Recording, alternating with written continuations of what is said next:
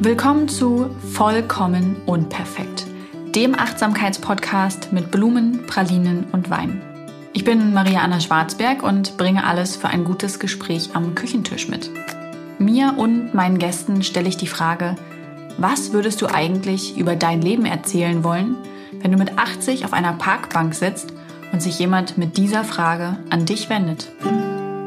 Für die heutige Episode habe ich mir wieder einen Gast eingeladen und das ist Madeleine, aka Frau Freudig. So habe ich sie zumindest im Internet kennengelernt. Ich weiß auch gar nicht mehr wie. Auf jeden Fall ist sie bei Instagram aufgeploppt und ist mein tägliches Fenster ins Grüne, in den Urlaub. Und das liegt daran, dass sie heute auf einem Bauernhof lebt. Wie das Leben da wirklich ist, ob das wirklich immer so idyllisch und magisch ist oder welche Schattenseiten damit einhergehen, wie sie sich eingelebt hat, wie ihr Leben auf dem Bauernhof, auf dem Land, mitten in Österreich, in Kärnten so ist. Das erzählt sie im Podcast und auch, wie sie sich ihr Leben zukünftig in Richtung 80 Jahre vorstellt. Hallo Madeleine und schön, dass du im Podcast zu Gast bist. Danke für die Einladung. Ich freue mich ganz, ganz doll, dass das geklappt hat, weil ich weiß, dass du sehr viel zu tun hast auf dem Bauernhof, auf dem du lebst. Und äh, genau darüber wollen wir heute sprechen. Bevor wir anfangen, würde ich dich bitten, erzähl mal nochmal für die Hörer und Hörerinnen, wer bist du, was machst du, damit sie dich besser einordnen können.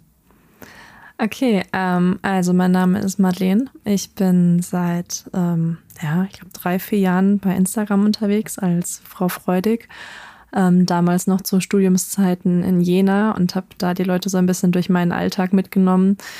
Und äh, ja, mittlerweile ähm, bin ich mit meiner Community hier in Kärnten auf einem Bauernhof gelandet und äh, teil im Grunde genommen so meinen ganzen Alltag, ähm, der so ein bisschen ja zwischen zwischen Kuhstall und ähm, Selbstständigkeit mit Instagram und äh, als Schriftstellerin äh, so hin und her wechselt. Ähm, ja, mit meinen Zuschauern und Zuschauerinnen. Und äh, so bin ich jetzt auch hier gelandet, bei dir, glaube ich, oder? Genau, ich bin nämlich auch eine Zuschauerin und gucke immer gern rein. Ich habe das gerade, äh, als wir vorher gesprochen haben, schon mal gesagt. Das ist immer so mein Ausblick ins Grüne, so aus dem Stadtleben, wenn ich, wenn ich dir und den Kühen zugucken kann. Und ich genieße das immer wieder sehr. Ähm, wir wollen heute ja mal so ein bisschen darüber reden, wie ist denn eigentlich das Leben auf dem Bauernhof, weil das ja auch häufig glorifiziert wird. Ähm, aber wir können ja erstmal zurückspulen, als du noch ein Kind warst. Bist mhm. du auf dem Bauernhof groß geworden? Nee, überhaupt nicht. Ähm, also ich habe die ersten sechs Jahre mit meinen Eltern bei meinen Großeltern im Haus mitgewohnt. Wir waren ja auf einem kleinen Dorf in, in der Nähe von Speyer waren wir da zu Hause. Und ähm, klar, da war ich auch mit den Nachbarskindern viel draußen unterwegs, viel auf den Feldern und auf Bäume geklettert und keine Ahnung was. Aber äh, das höchste der Gefühle, was Tiere angeht, waren zwei Kaninchen, die ich damals hatte. Also von Bauernhofleben war ich in meiner Kindheit ganz weit entfernt. Ähm, wir sind dann irgendwann äh, in die Nähe von Köln gezogen. Mein Papa hatte da beruflich eben zu tun und so sind wir dann in Nordrhein-Westfalen gelandet. Und da ähm, haben wir uns dann im Grunde genommen auch von dem Dorfleben verabschiedet, sondern sind halt ja ziemlich in die Stadt gezogen. Wirklich mitten in der Fußgängerzone haben wir gewohnt und da war dann gar nichts mehr. Da war dann nichts mehr mit draußen irgendwie über die Felder rennen. Ähm, das, ja, das ist dann dieses Dorfleben und auch das Bauernhof-Ding, was ich halt auch als Kind schon immer irgendwie toll fand, äh, wenn ich das bei anderen gesehen habe, ja, in den geistigen Akten ganz weit nach hinten gerückt. Äh, ja. Und warst du als Kind in der Stadt trotzdem glücklich? ja, was heißt glücklich? Ähm, dadurch, dass ich es nicht anders kannte, also ich kannte nie Bauernhofleben oder so, hat das schon gepasst. Ich bin in den Sommerferien, war ich ähm, ganz oft dann mehrere Wochen trotzdem noch bei meiner Oma, ähm, dann da mit meinen damaligen Freunden ähm, meine Zeit verbracht, immer noch draußen rumgerannt, mir die Knie aufgeschürft und ach, ne, gerade, dass ich überhaupt zum Essen mal reingekommen bin, ne? dann die Oma auf der Straße stand und nach mir rufen musste und dann erst nach fünfmal Madeleine schreien, bin ich dann irgendwann um die Ecke gekommen. Ähm, ja, also ich, ich weiß nicht, ob ich sagen würde, ich war glücklich, aber ich war auf keinen Fall unglücklich. Klar habe ich mir irgendwie so gedacht, okay, ach, Ne, ich, war, ich war damals auch ähm, super oft auf so einem kleinen Ponyhof mit meiner Oma, wo man dann mal ne, sich, sich für eine halbe Stunde auf so ein Pferdchen setzen kann und mal im Kreis spazieren geführt wird, ja, oder da die Katzen streicheln kann. Das war auch immer ganz, ganz großartig für mich und das gab es halt dann in der Stadt auch nicht mehr in der Form. Und da, das hat mir schon gefehlt, irgendwie so ein bisschen da die Nähe zu den Tieren. Aber ähm, ja, was du halt nicht hast und was du dann nicht kennst, das fehlt dir dann auch nicht mehr wirklich, ne? Du bist dann zum Studium nach Jena gegangen, richtig? Genau, richtig. Das war, ich glaube, 2011 bin ich nach Jena mhm. und äh, Jena ist eine ganz großartige Studentenstadt. Also wenn hier irgendjemand deiner Zuhörer und Zuhörerinnen überlegt, äh, wo man denn studieren könnte, ich äh, möchte hier mal Jena in den Ring werfen. Es ist wirklich, es war eine schöne Zeit. Also das bereue ich auch überhaupt nicht, dahin gezogen zu sein. Aber auch da wieder mitten in der Stadt.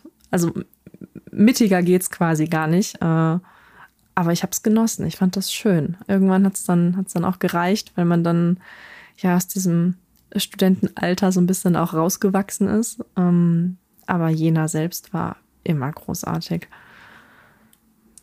Erzähl mir mal von deinem Studium, das würde mich sehr interessieren. Also ich habe ähm, angefangen mit äh, Kommunikationswissenschaften im Hauptfach, ähm, mhm. im Nebenfach Geschichte.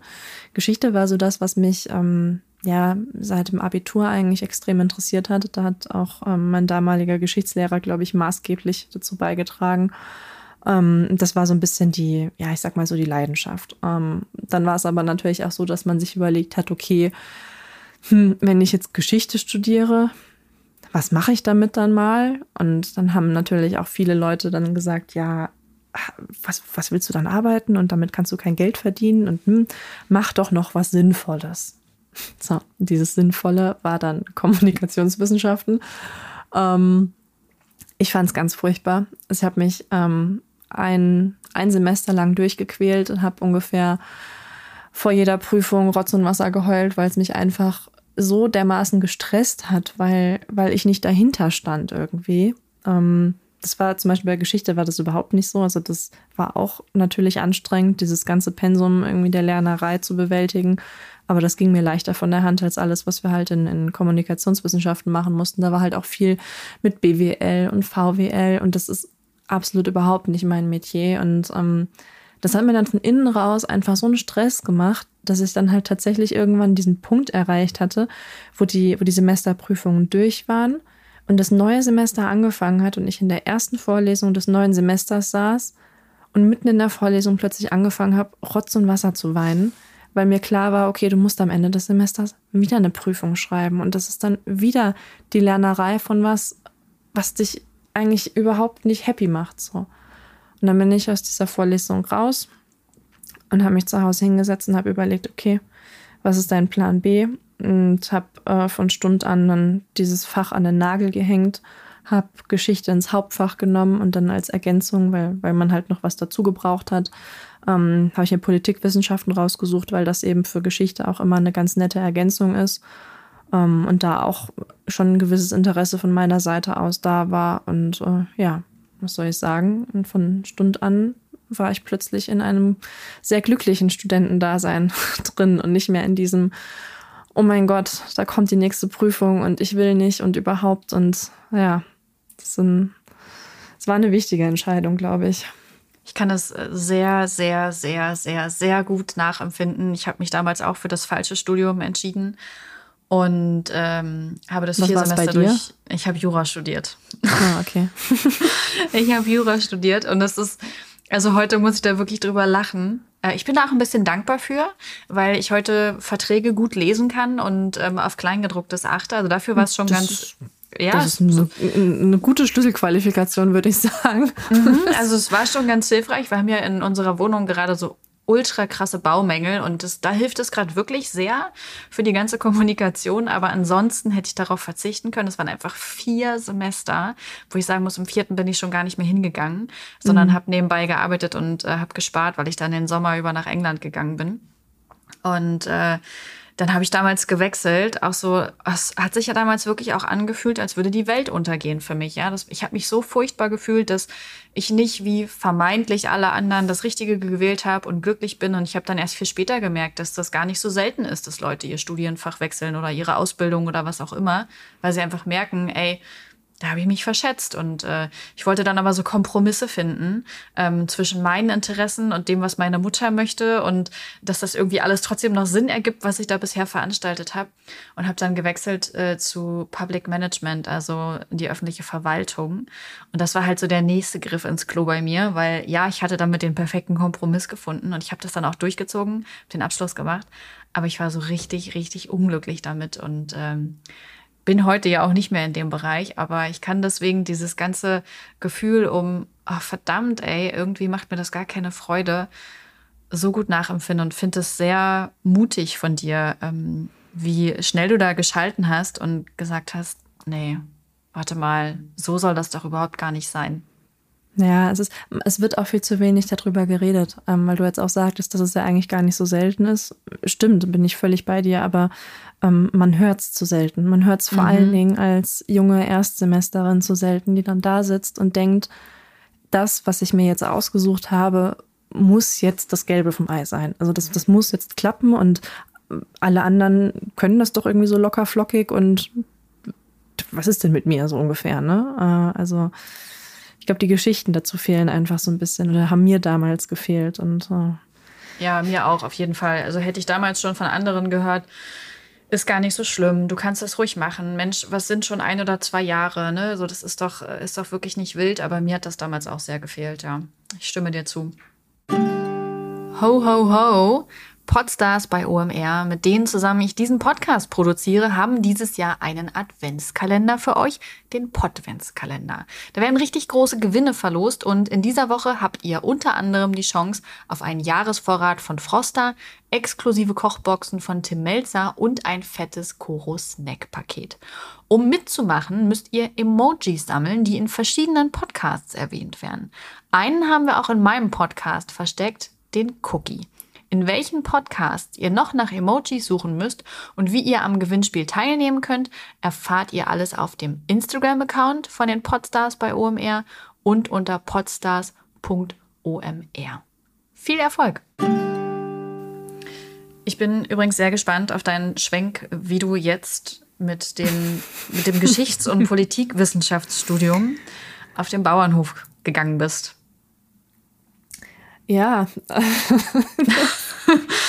so. Das ist ähm, ja so eine kleine 180-Grad-Kehrtwende. Ähm, eigentlich habe ich nur mal Urlaub gemacht in Kärnten. Ich war, ähm, ah, das war, lass mich überlegen, ich glaube 2018. Ja, genau, 2018. So, pass auf, ne? Ich kurz vor Ende meines Studiums äh, irgendwie hatte Gott und die Welt ein Auslandssemester gemacht oder ähm, ja, einen Selbstfindungstrip irgendwo in Südostasien und, und jeder war irgendwo unterwegs.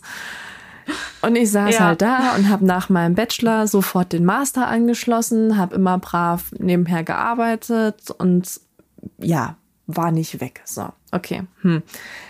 Was machst du? stellst dein Konto auf den Kopf, ähm, guckst auf die Weltkarte, wo würdest du gerne hin und äh, habe in dem Jahr wirklich ganz viele verschiedene Reisen gemacht. Ich war in den USA, auf Island, in Griechenland, ne, über ja, meinen CO2-Fußabdruck reden wir nicht. Mm. Und irgendwann habe ich mir so gedacht, okay, du hast jetzt super viele Reisen gemacht mit, mit deiner Schwester oder mit Freunden. Jetzt fehlt eigentlich noch so eine Reise, die du ganz alleine machst. Und das habe ich immer bei vielen anderen so gesehen, dass sie, dass sie alleine auf irgendwelchen Trips sind. Und ähm, ja, das, das ist natürlich auch auf Social Media so als was sehr Mutiges und Tolles. Und naja, ich weiß nicht, wie kommuniziert wird. Dann habe ich gedacht, eigentlich, eigentlich fehlt das jetzt gerade noch so ein bisschen. Und dann habe ich mir halt überlegt, okay, ne, wo könnte das da jetzt hingehen? Ähm, so wirklich jetzt weit weg habe ich mich zugegebenermaßen auch nicht getraut, alleine zu reisen. Gerade wenn dann vielleicht du die, die Sprache des Landes halt auch nicht so wirklich sprechen kannst oder so. Und dann bin ich irgendwie auf den Trichter gekommen, okay, fahr nach Österreich. Österreich ist schön, Österreich hat Berge, Österreich hat Seen. Du verstehst alles, was sie sagen, meistens zumindest. Ähm, hm. Mach das doch so. Und da habe ich mir gedacht, okay, äh, schnappst du dir den alten Mercedes vom Opa, packst den bis unter das Dach voll mit äh, Camping-Equipment und machst einen kleinen Roadtrip, so ganz alleine. Und ähm, dann habe ich mir halt überlegt, okay, wo, wo könnte ich starten? Also ich wollte immer überall so ein, zwei Nächte vielleicht bleiben. Also ich glaube, ich hatte insgesamt mh, mm, ja, fast zwei Wochen Zeit. Ähm, und dann habe ich äh, mir überlegt, dass ich hier in Kärnten starten möchte, ähm, auf einem kleinen familiengeführten Bauernhof-Campingplatz, wo ich, ich glaube, zwei Jahre zuvor mit meinem damaligen Freund mal für eine Nacht war. Ich mir gedacht, okay, der war dir gut in Erinnerung, fahr dahin. So, und dann bin ich hier angekommen und ähm, irgendwie hat es halt so ein bisschen gepasst wie Arsch auf Eimer. Also hier waren halt alle super, super freundlich, super herzlich und ähm, mir hat die Umgebung hier wahnsinnig gut gefallen. Ich habe ähm, dann direkt angefangen, irgendwelche Wanderungen alleine zu unternehmen und fand das auch entgegen aller Befürchtungen von Freunden und Familie, oh Gott, wird das nicht langweilig oder oh, mit wem redest du denn dann die ganze Zeit, wenn du da alleine wandern gehst, ja? Ich fand es total cool mir hat überhaupt nichts gefehlt und ähm, ich habe mich dann hier so wohl gefühlt und vor allen Dingen so gut aufgehoben irgendwo auch, dass dann aus zwei Nächten vier Nächte wurden, aus vier Nächten zehn und am Ende des Tages bin ich dann die ganze Zeit über hier geblieben, ohne auch nur irgendwo anders nochmal hinzuschauen, weil es einfach hier so gut gepasst hat. Ne? Wie gesagt, hier gibt es halt auch den Bauernhof da konnte man dann mit in den Stall und bei der Melkarbeit zugucken und ich durfte dann auch mithelfen und, und saß dann irgendwann auch an der Kuh und habe ähm, das Euter gewaschen und, und ähm, ein paar Tropfen Milch mit der Hand mal probiert rauszumelken und irgendwie, irgendwie war ich so in meinem Element hier, dass ich mir gedacht habe, okay, du musst jetzt eigentlich gar nicht noch irgendwo anders hin, um jetzt noch einen tollen Ort irgendwie zu sehen. Das passt eigentlich so, wie es ist. Also warum warum jetzt versuchen, noch was Besseres zu finden? So, und dann bin ich die ganze Zeit über hier geblieben. Ja. Bin dann auch immer wieder gekommen. Also, ähm, es war September 18. Äh, da musste ich dann halt ähm, wieder zurück nach Jena für Studium und Job und alles. Ähm, Im Dezember bin ich dann nochmal für zwei Wochen hergekommen, so quasi ja Arbeit gegen Kost und Logis. Also ich habe der Stallarbeit dann geholfen und ähm, konnte dann hier im Gästezimmer schlafen und habe dann abends mitgegessen. Ähm, dasselbe hat sich dann ähm, Januar, Februar des Jahres drauf nochmal wiederholt und ähm, dann bin ich im Sommer 2019 ähm, als Praktikantin dann hergekommen, weil im Sommer ist halt hier immer wirklich die Hölle los. Also mit der Landwirtschaft alleine, mit der Heuernte, allem Auftrieb, allem Abtrieb. Dazu der Campingplatz, der, wenn er voll ist, ähm, gute 200 Menschen beherbergt. Ähm, das muss halt auch alles erstmal gemacht werden. Und dann werden hier halt immer Sommerpraktikantinnen gesucht. Und äh, ja, 2019 kam ich dann äh, in, in die Situation, dass ich diese Praktikantin dann war. Also ich, ich muss einmal ganz kurz zwischendurch einwerfen, dass ich das total bemerkenswert finde, mit welchem Fokus und Vertrauen du auf dein Bauchgefühl hörst. Und sei das jetzt so bei diesem Studienwechsel, als auch bei dem Thema ähm, alle fahren in die Welt hinaus und ne, ich muss jetzt das nochmal alleine machen und äh, ich muss da irgendwo hin und dass du dann einfach da geblieben bist, wo es sich richtig angefühlt hat und nicht einfach nur, weil man das so muss, jetzt muss ich doch nochmal weiterfahren. Ich finde das total schön zu hören, wie du da bei dir bleibst. Ja, Bauchgefühl ist halt nicht zu unterschätzen. Ne? Also ähm, ich, ich weiß auch nicht, es gibt so so viele Situationen, wenn ich so zurückblicke auf die letzten Jahre, wo mein Bauch mir quasi schon gesagt hat, okay, das wird schief gehen oder dies oder jenes ne, wird jetzt gegen die Wand fahren. Also ich spreche da vorzugsweise von Beziehungen auch ganz gerne, ähm, ganz egal, ob es jetzt partnerschaftliche oder freundschaftliche Beziehungen sind. Ähm, da meldet sich mein Bauch dann doch sehr zuverlässig. Und ähm, bisher, auch wenn das, was dann passiert ist, oftmals sehr, sehr schmerzhaft war, hat er mich halt im Grunde genommen in der Form noch nicht wirklich im Stich gelassen, dass, dass, dass das Bauchgefühl irgendwie getrügt hat oder so. Hm. Warum dann also in dem Moment, wenn es was Gutes ist, plötzlich nicht drauf hören? Das wäre eigentlich, eigentlich nur blöd. Total, ja, voll. Und trotzdem fällt es äh, mir manchmal schwer. Ich überlege dann halt immer ganz oft, wie schon bei diesem Studium auch, ne? Ah, warte mal, trete ich jetzt irgendwem auf die Füße? Also ich versuche dann auch so ein bisschen äh, es allen recht zu machen. Das ist äh, meine Schwäche. Ja, kenne ich, verstehe ich auch. Ähm, Habe ich auch manchmal. Ja, das ist schwierig, sich da loszulösen von. Das stimmt schon. Ja, voll. Aber erzähl mal, du kamst dann also als Praktikantin zurück auf den Bauernhof. Genau. Ähm, man muss dazu sagen, dass halt so äh, während der letzten Aufenthalte und auch meiner Praktikumszeit hier dann ähm, ich mich ein bisschen äh, ja, mehr mit äh, einem der Söhne hier aus dem Haushalt ähm, angefreundet habe. Ich sage das jetzt mal mit einem Augenzwinkern. ähm, das ist Lukas, das ist mein jetziger Freund. Also wir haben uns da, äh, ja, ich sag mal, kennen und lieben gelernt. Und irgendwann war es dann halt nicht nur ja, der Bauernhof und nicht nur die Landschaft und die schönen Berge und die Gegend, die mich halt dann irgendwie hier gehalten hat, sondern ja, es war dann halt auch die Liebe. Mhm.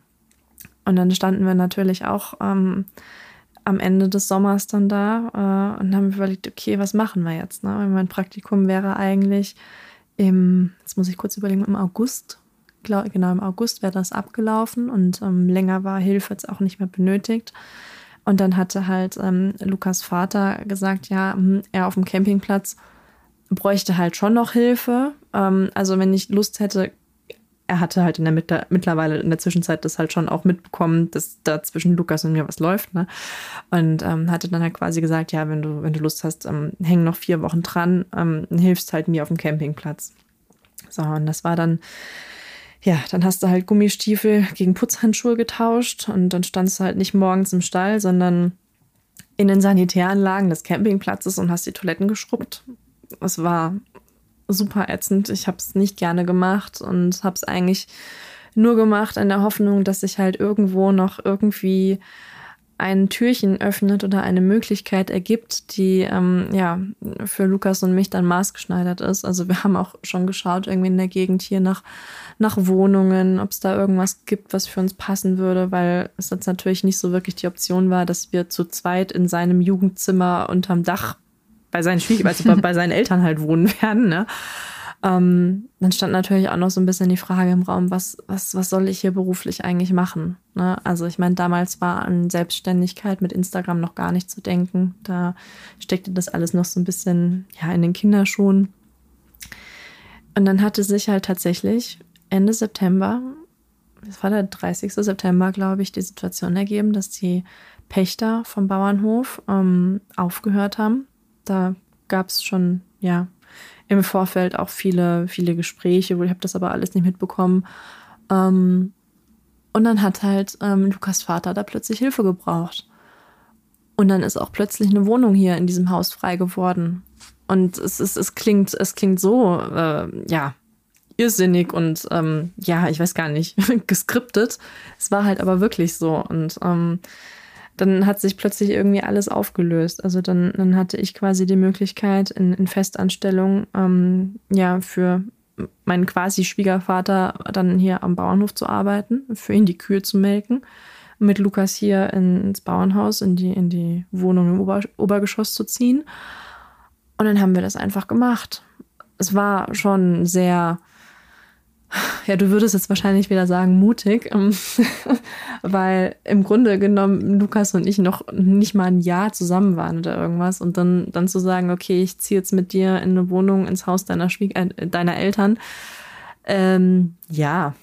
Ach du, alles gut. Ich habe nach einem Jahr geheiratet damals, aber mein okay, Gedanke, cool, ja, genau, also wir verstehen uns, aber mein Gedanke war gerade so, was haben deine Eltern gesagt? Die, die müssen doch gedacht haben, okay, da hat das Kind jetzt jahrelang Geschichte und Politikwissenschaften studiert, hat da einen Abschluss und alles. Jetzt hängt die immer auf dem Bauernhof rum und zack, zieht die dahin. Ähm, da sprichst du jetzt so ein bisschen meinem Papa aus der Seele, glaube ich. Mhm. mein Papa war sehr, nennen wir es mal, besorgt, ähm, weil ähm, er sich natürlich auch so gedacht hat, also das hat er immer nur zu meiner Mama gesagt und sie hat es mir dann erzählt, ähm, er hatte Gott sei Dank die Größe und ähm, hat das mir nicht alles an den Kopf geworfen. Er hat natürlich auch so überlegt, okay, ah, jetzt die, meine Tochter mit ihrem Studium, mit ihren guten Noten, mit ihren ganzen Fähigkeiten, steht jetzt im Kuhstall und schiebt mit Verlaub auf gut Deutsch die Scheiße von der einen Seite zur anderen Seite. Was, was ist denn da jetzt schiefgelaufen, dass das jetzt so endet, ja? Ähm, meine Mama fand es cool, weil man muss dazu sagen, meine Mama kommt gebürtig aus Österreich, zwar aus einer ganz anderen Ecke und ähm, sie ist als Kind dann nach Deutschland gezogen mit meinen Großeltern. Ähm, und für sie hat sich der Kreis halt irgendwie geschlossen. Ne? Also so Anfang und Ende dann irgendwie wieder am gleichen Ort, also im gleichen Land zumindest. Äh, die hat mich da schon sehr bei unterstützt und hat gesagt, du, wenn sie es richtig anfühlt und wenn du glücklich damit bist, dann mach's. Ähm, man muss halt aber auch dazu sagen, und das habe ich damals halt auch schon gesagt, so eine Entscheidung sind natürlich, ähm, ja, äh, mit viel Aufwand verbunden und mit viel, okay, du kannst dann nicht morgen plötzlich wieder zurückziehen, so, weil halt einfach so ein bisschen ne, eine ganze Logistik dahinter steckt. Ähm, aber solche Entscheidungen sind trotzdem keine Einbahnstraßen. Also für den mhm. Fall, dass ich halt irgendwie vielleicht nach einem Jahr oder nach zwei oder nach sechs Monaten feststelle, ah shit, was habe ich hier gemacht? Das geht gar nicht. Äh, ja, dann gehe ich wieder zurück. Ja und? Also verstehst du, wie ich meine? Das ist so. Äh, Natürlich keine Entscheidung, ne? Ist, ist irgendwie für immer. Also genau, wenn man ein gemeinsames richtig. Kind kriegt, gut, das bindet, aber so alles ja, okay. andere im Leben ist halt irgendwie immer ähm, korrigierbar. Du kannst genau, nach dem Ausprobieren ja. immer noch sagen, okay, zurück geht's halt immer so, ne? Richtig. Aber wenn man es nicht halt probiert, dann, weiß man es ja. nicht. Ich war zu dem Zeitpunkt dann halt auch gerade wirklich mit meinem Studium fertig, meine Masterarbeit abgeschlossen gehabt und alles und war halt wirklich ähm, der, das, was man als äh, frei und ungebunden bezeichnen würde. Ähm, und habe dann gedacht, gut, okay, ähm, versuche ich das jetzt einfach mal. Und, und, und selbst wenn ich dann später irgendwie ähm, ja, in das, in das ähm, normale, in Anführungszeichen, Berufsleben zurück möchte und jetzt irgendwie, weiß ich nicht, im Archiv arbeiten will oder sonst wo, äh, wird wahrscheinlich jeder im Bewerbungsgespräch plötzlich auf jeden Fall darüber reden wollen, warum ich da sechs Monate auf dem Bauernhof in Österreich gearbeitet habe, so ungefähr. Weißt du, also mhm. ich habe mir halt gedacht, okay, es, es kann ja eigentlich nicht schaden. So. Nee, auf, auf keinen Fall. Ähm, was haben deine Freundinnen gesagt? ähm, ja, also es gibt äh, Freunde und Freundinnen, die sich dazu geäußert haben, die heute keine Freunde und Freundinnen mehr sind. Muss man ehrlicherweise sagen. War tatsächlich auch die Mehrzahl. Ähm, und es gibt halt solche, die gesagt haben, ja geil, mach, mach mach einfach. Äh, wenn du was brauchst, sag Bescheid. Wenn du Kummer hast, ruf an. Mhm. Ähm, und das sind halt die Leute, die bis heute einfach an diesem ja, Inner Circle der Menschen sind, die du halt anrufst, wenn es dir scheiße geht. Ähm, daran hat sich halt nichts verändert. Und alle anderen, ja, mit denen ich jetzt keinen Kontakt mehr habe, haben halt in meinen Augen auf, ja, eine Art egoistisch, ne, auf eine egoistische Art eigentlich darauf reagiert, dass ich jetzt gesagt habe, okay, ich ziehe nach Österreich, ähm, weil ich dann quasi ja nicht mehr so zur Verfügung stehe, wie es halt vorher vielleicht, ne, wie, wie ich vorher halt da war ähm, und einfach ja ein anderes Leben auch führe, weil man muss halt dazu sagen, dass ich kannte das so aus Jena irgendwie, wenn du da eine WhatsApp-Nachricht gekriegt hast, das ist jetzt wirklich ein ganz banales Beispiel dann hast du halt eigentlich relativ schnell drauf geantwortet oder hast zwischendrin mal telefoniert oder so.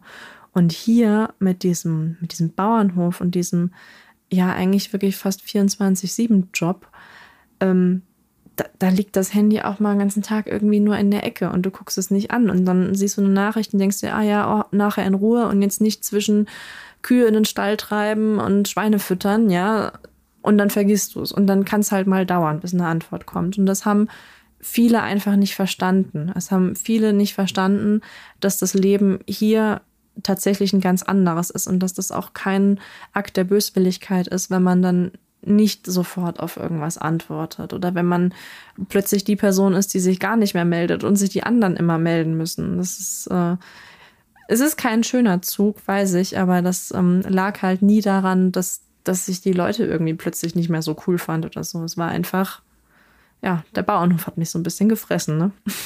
Es war also wirklich schon eine, eine riesengroße Lebensveränderung. Nicht nur ein, ich wechsle mal kurz den Ort, sondern es hat sich ja für dich alles verändert. Ne? So das, das Land, äh, die Wohnung, ähm, das Umfeld äh, wechselt. Klar, ein Teil bleibt erhalten, aber es war ja schon so ein richtiger Lebensumbruch.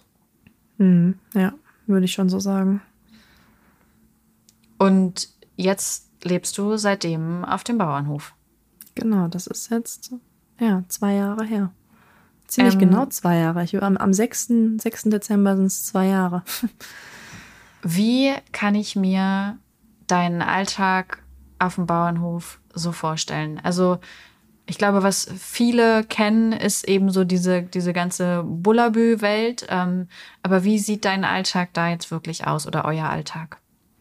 Es kommt immer so ein bisschen drauf an, ähm, ja, wie die Lage gerade ist. Momentan ist es so, dass meine Schwiegereltern die Stallarbeit wieder übernommen haben.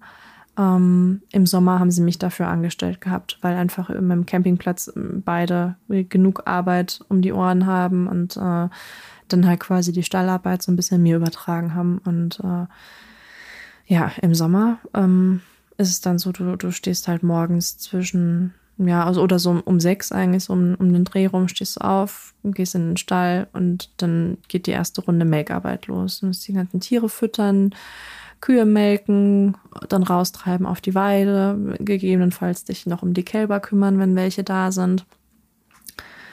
Ähm, es gibt einen riesengroßen Gemüsegarten, den ich meinen eigen nennen darf, weil wir uns, was Gemüse und Obst angeht, zu weiten Teilen selbst versorgen, weil ich das auch ziemlich cool finde und das auch gerne mache. Das ist so ein bisschen mein Hobby.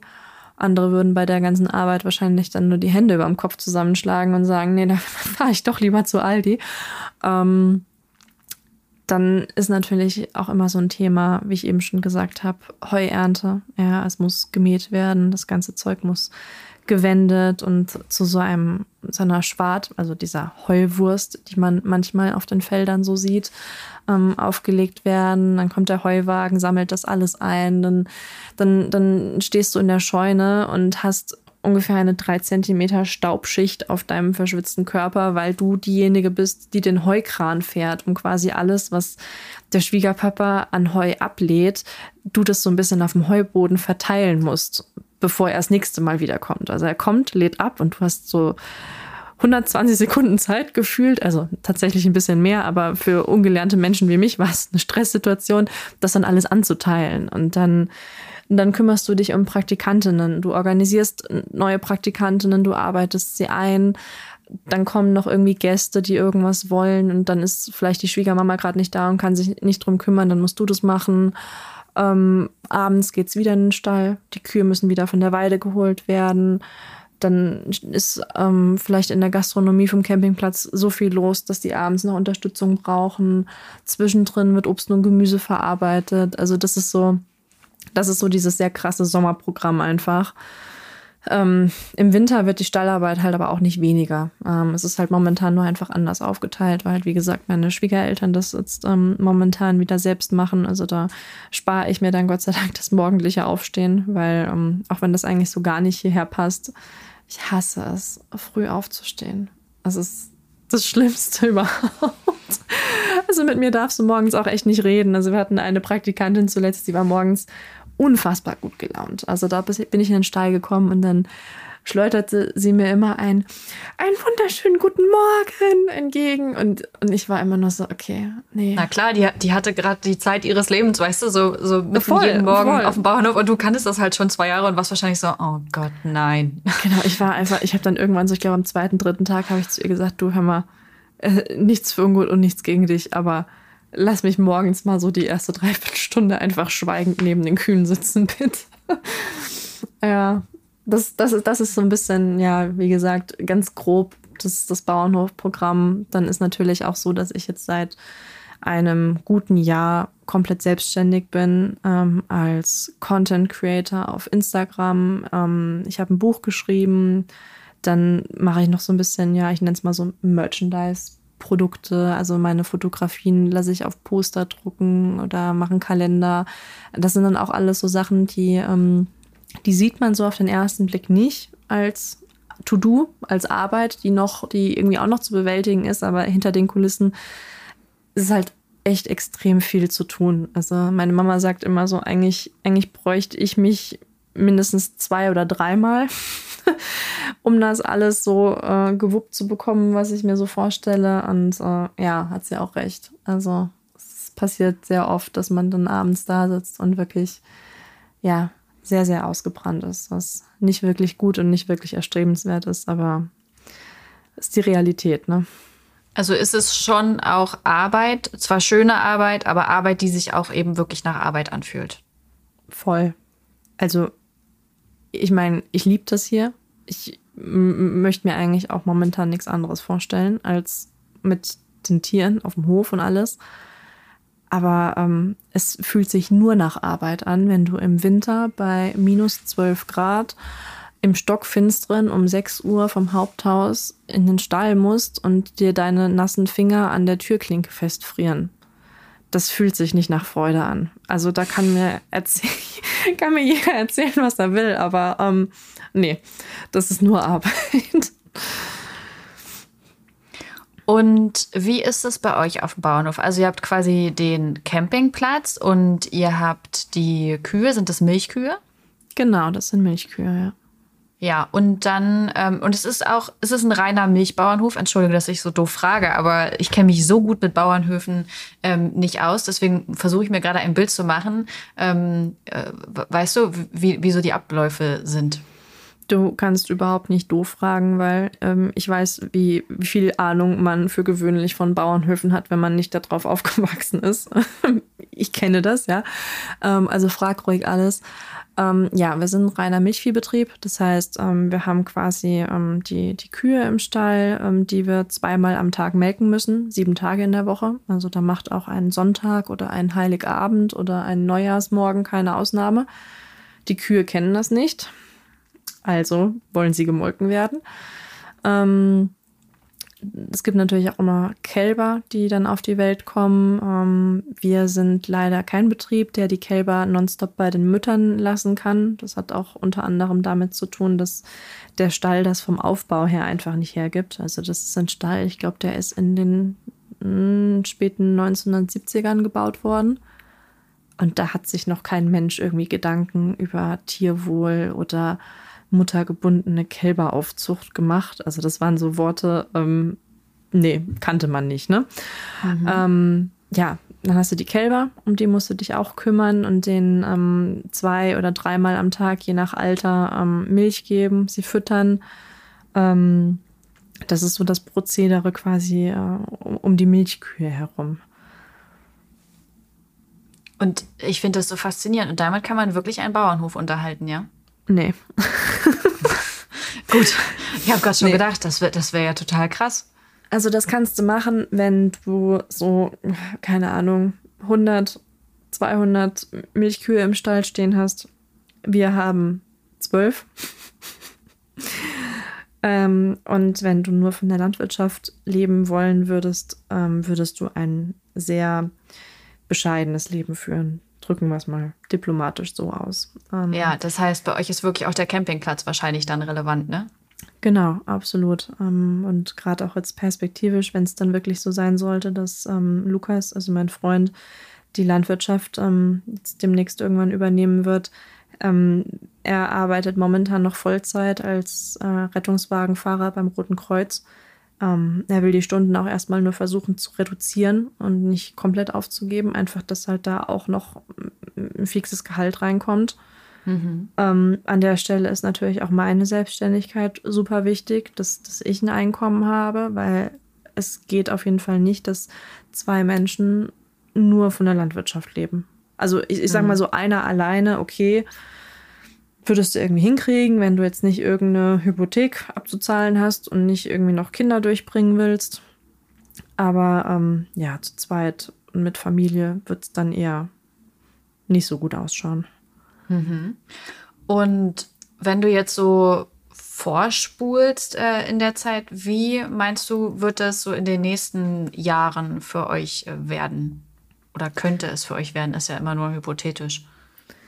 Ja, eigentlich ist es so, dass ähm, der Vater von Lukas ganz gerne, wenn er äh, 60 wird, so ein bisschen ja, in den wohlverdienten Ruhestand gehen möchte. Ähm, mhm. Es ist natürlich so, dass, dass jemand, der sein Leben lang auf so einem Betrieb gearbeitet hat und äh, wo man das auch schon irgendwie ein Stück weit als ja, Lebenswerk dieser Person ähm, bezeichnen kann, ähm, sich natürlich extrem schwer tut, da dann wirklich die Füße stillzuhalten und ähm, die Nase und die Finger nicht überall reinzustecken. Also das wird ähm, also jetzt in den nächsten Jahren erstmal interessant werden, ähm, ob das wirklich so funktioniert, dass er an seinen Sohn übergibt oder ob da einfach ähm, ja immer wieder Generationskonflikte auftauchen, immer wieder Streitereien aufkommen ähm, weil das ist dann natürlich auch was, wo wir dann sagen, okay, so haben wir uns unser Leben vielleicht nicht unbedingt vorgestellt, dass wir uns nicht nur mit ausgebüxten Kühen rumschlagen müssen, sondern vielleicht auch noch mit den bockigen Schwiegereltern oder so. Also musst du dir halt auch immer überlegen, irgendwie, ob du das halt langfristig möchtest. Und das ist momentan, mhm. momentan ist ziemlich um Umbruchsstimmung eigentlich, wenn man es so sagen möchte. Ähm, ja, das kann ich mir vorstellen. Ja. Das da. Äh, also ist ja schon, äh, ja, also ist ja wirklich auch ein Riesenumbruch für so einen festen Betrieb mit all seinen Abläufen und wie man das halt immer schon gemacht hat. Ja, genau. Das, das spielt halt auch einfach so eine ganz große Rolle, dass halt äh, Veränderung immer so ein Thema ist. Es ist, mhm. ähm, mich wundert es aber eigentlich immer wieder, weil ähm, interessanterweise erzählt Lukas Vater das Gleiche, ähm, wie es damals bei ihm und seinem Vater war. Also im hm. Grunde genommen ist es, es ist immer und überall, du kannst wirklich, ich tausche mich ja auch mit vielen Mädels in der Landwirtschaft aus und es ist überall das gleiche Prozedere, History Repeating. Es ist ständig die immer gleichen Konflikte über Veränderungen und dass dann die alte Generation nicht versteht, was die neue jetzt eigentlich machen will und sich dann einmischt und ich finde das so schade einfach, weil ähm, kleine landwirtschaftliche Betriebe wie der hier, die sind am Aussterben. Also wir, wir kriegen so eine so, so, so Landwirtschaftsmagazine, gerade auch für den Bereich Kärnten, wo dann für jedes Jahr drinstehen, wie viele kleine Betriebe jetzt schon wieder zugemacht haben. Und das ist erschreckend, wenn du dir das anguckst, es immer weniger werden. Weil im Grunde genommen ist es ja so, dass der, der Verbraucher immer sagen möchte, ja, ach, ich kaufe meine Milch vom Bauern nebenan und die Eier auch und mein Steak stand auf einer grünen, saftigen Weide. Ähm, aber wir sterben aus. Kleine Betriebe wie wir sterben aus. Und das ja, ist halt niemand will halt dafür zahlen. Ne? Die Leute wollen halt nicht 4 Euro für ihren Liter Milch zahlen. Ja, es ist einerseits ist es das, ähm, es ist halt aber auch so ein bisschen alles, was zwischengeschaltet ist, sage ich jetzt einfach mal, was der Handel sich wegnimmt, was die Molkereien sich wegnehmen. Ähm, natürlich auch immer so eine Geschichten wie, wie immer höhere Auflagen, die du, die du als Betrieb bekommst. Ähm, das ist schwierig, ja. Und vor allen Dingen musst du halt auch immer im Wettbewerb mit den Großen, mit, mit den ja, Big Playern dann irgendwo stehen. Und ich sag mal, die, diese industriellen ähm, Milchviehbetriebe, wo Hunderte oder ja, ich weiß nicht, tausende Kühe drin stehen, dass die natürlich ganz anders wirtschaften können als wir hier ähm, und dass da natürlich auch ganz viel schon automatisiert abläuft ja, brauchen wir auch nicht drüber reden. Und eigentlich wäre es super wichtig, dass Betriebe wie wir ähm, am Leben erhalten werden, so wie wir und wie viele andere auch, die, wo sich viele Mädels, wie gesagt, mit denen ich Kontakt habe, halt auch damit rumplagen, wie das ist mit der Übergabe und mit den Schwiegereltern und oder den eigenen Eltern. Es ist überall immer das Gleiche. Und ich frage mich eigentlich, warum das so ist, weil eigentlich sollte doch, eigentlich müsste doch jeder, jeder Vater oder Mutter oder, oder Schwiegervater, Schwiegermutter froh sein, wenn sich Leute finden, wenn sich junge Leute finden, die Bock haben, das zu machen. Ähm, gibt es Dinge, also perspektivisch, sagen wir mal, ihr übernehmt das Ding. Ähm, gibt es Dinge, die du gleich machen würdest und Dinge, die du verändern würdest? Kannst du da was oder ja, möchtest du dazu schon was sagen oder ist dir das vielleicht auch zu privat? Es ist schwierig zu beantworten, weil es ja natürlich so ist, dass es in erster Linie Lukas übernimmt. Ähm, ich ihn natürlich da unterstütze, aber auf dem Papier ist das halt sein Ding. Ähm, natürlich kann und werde ich mich da einbringen, Ähm, aber was jetzt genau als erstes auf der Agenda steht und, und, und das, also das hat jetzt nichts damit zu tun, dass es mit so privat ist. Ich kann es dir wirklich jetzt so ähm, pauschal nicht beantworten, weil es halt auch wirklich, wie gesagt, sehr auf die Gesamtsituation ankommt, wie halt auch die, die Schwiegereltern mitspielen oder auch nicht. Ähm, das lässt sich jetzt leider nicht so prophezeien, wie das laufen wird. Spulen wir mal ein ganzes Ende vor. Stell mhm. dir vor, ihr seid 80 und ihr seid noch zusammen und es hat alles super geklappt mit der Übergabe und äh, alle sind happy, ja, so, das stellen wir uns jetzt vor. Ähm, wie sieht dein und euer Leben mit 80 aus? Seid ihr noch auf dem Bauernhof dann? Auf jeden Fall. Ähm, weil ich glaube, Bauernhof ist so ein Ding, also erstmal entweder liebst du oder hast du es. Hm, wenn es letzteres ist, dann bist du auch mit 80 nicht mehr auf dem Bauernhof.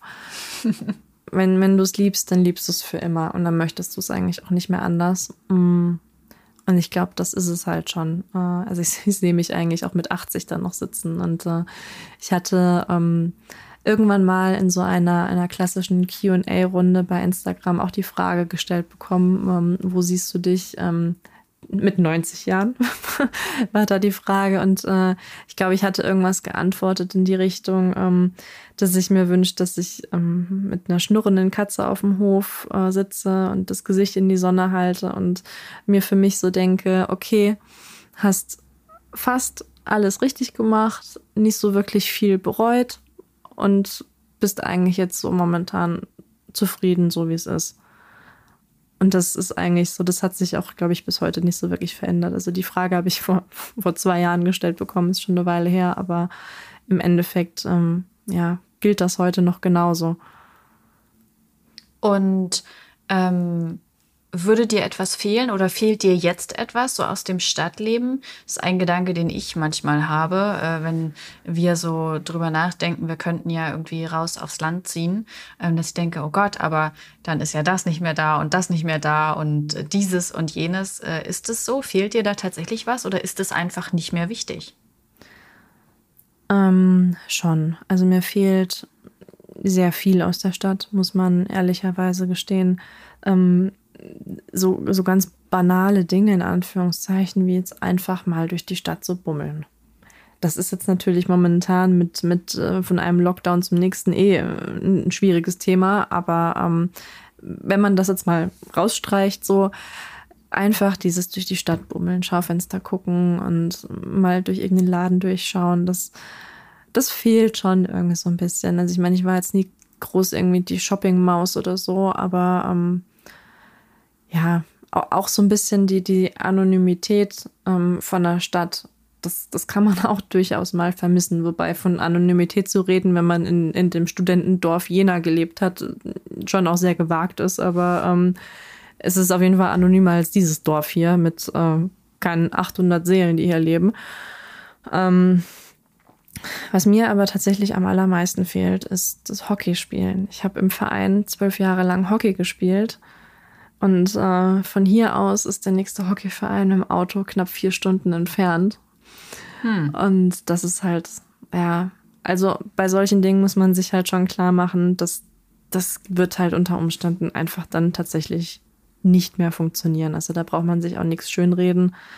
Gut, wenn man jetzt sagt, man möchte mal einen Schaufensterbummel machen, dann kann man auch hier in die nächstgrößere Stadt fahren. Da bist du in 20, 25 Minuten im Auto.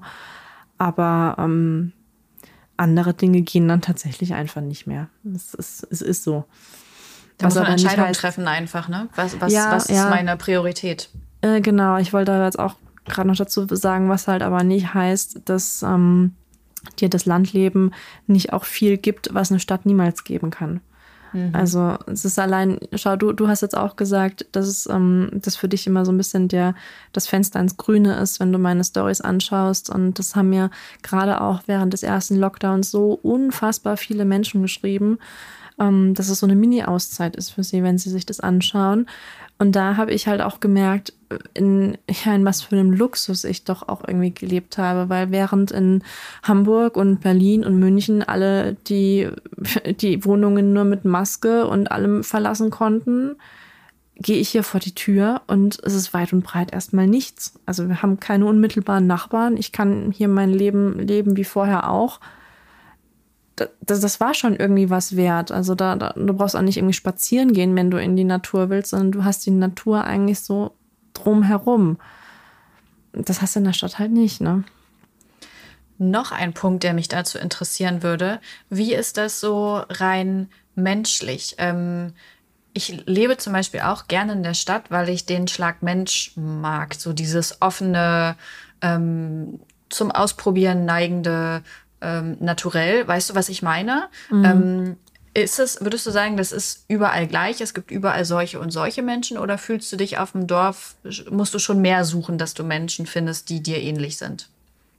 Man muss dazu sagen, dass ähm, ich ein sehr ungünstiges Timing hatte, was meinen Umzug nach Kärnten angeht, weil das erste Jahr habe ich quasi nur gearbeitet und habe für nichts anderes Zeit gehabt. Also ich stand eigentlich nur im Kuhstall. Ähm, und dann kam Covid. Und dann hat nichts mehr stattgefunden, keine, keine Dorfveranstaltungen, kein, keine Zusammenkünfte, kein gar nichts.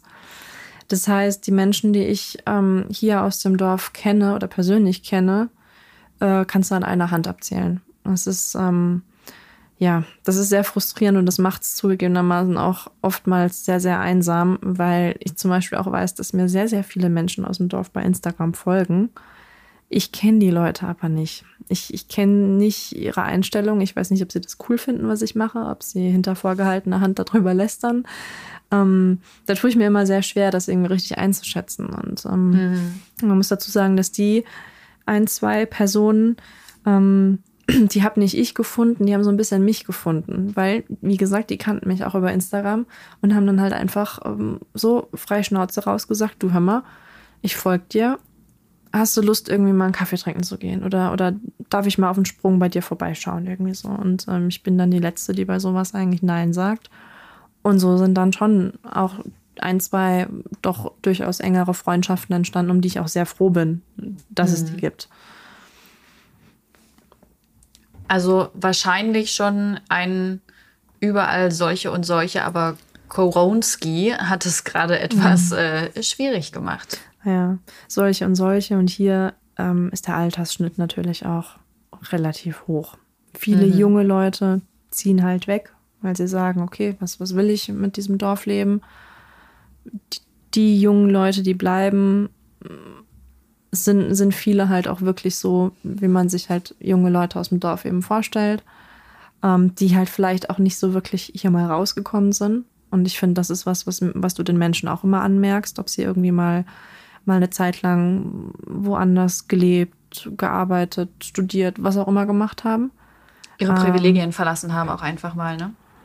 ja, die Komfortzone auch einfach. Mhm. Also, weil wenn du nur in diesem Tal hier aufwächst, kann ich mir schon echt vorstellen, dass, ähm, ja, dass dein Horizont halt auch, ja, ich muss immer vorsichtig sein, was ich sage, weil ich nie weiß, wer alles mithört. Aber ich glaube, es drücken wir es so aus, ich glaube, es tut jedem von, von der geistigen Entwicklung und von, vom Charakter her gut, wenn man auch mal was anderes gesehen hat als nur das Dorf. Da bin ich komplett bei dir. Das hat mir so viel gegeben, ähm, ja, über meinen eigenen Horizont hinaus zu gucken. Und äh, das hat mich weit weniger egoistisch sein lassen oder egozentrisch. Äh, viel mehr Verständnis konnte ich seitdem aufbringen. Ich bin viel wohlwollender und empathischer geworden. Ähm, ich glaube auch, das ist für jeden ein Zugewinn. Ja, auf jeden Fall. Okay, ich habe noch eine letzte Frage ähm, zwischen dieser großen Herausforderung, so Dorfleben, jetzt gerade der Umbruch mit dem, mit dem Familienbetrieb und so weiter, was hilft dir, dass du trotzdem entspannen kannst?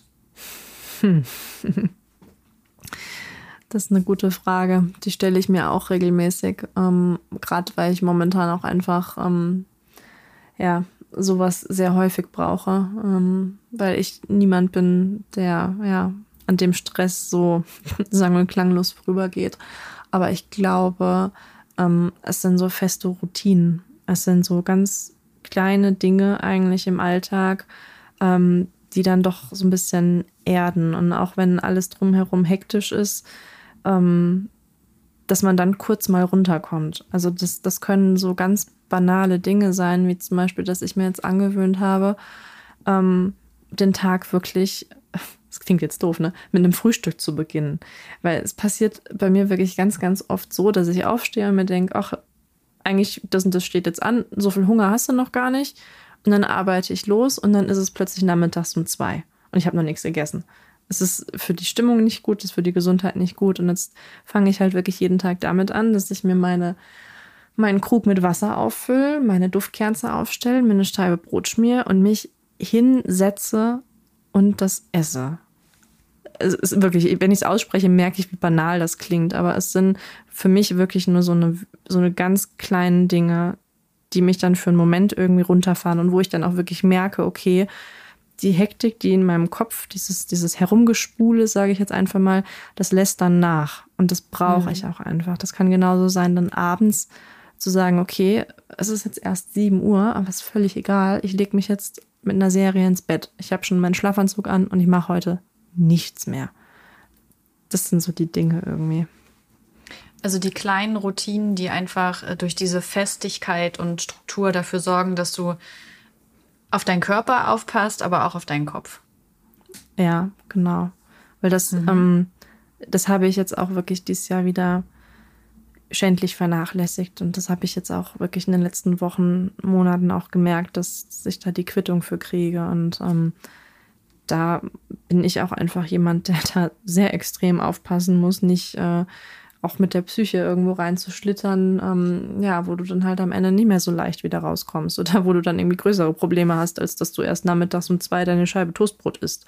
Mhm. Also, ja. Okay.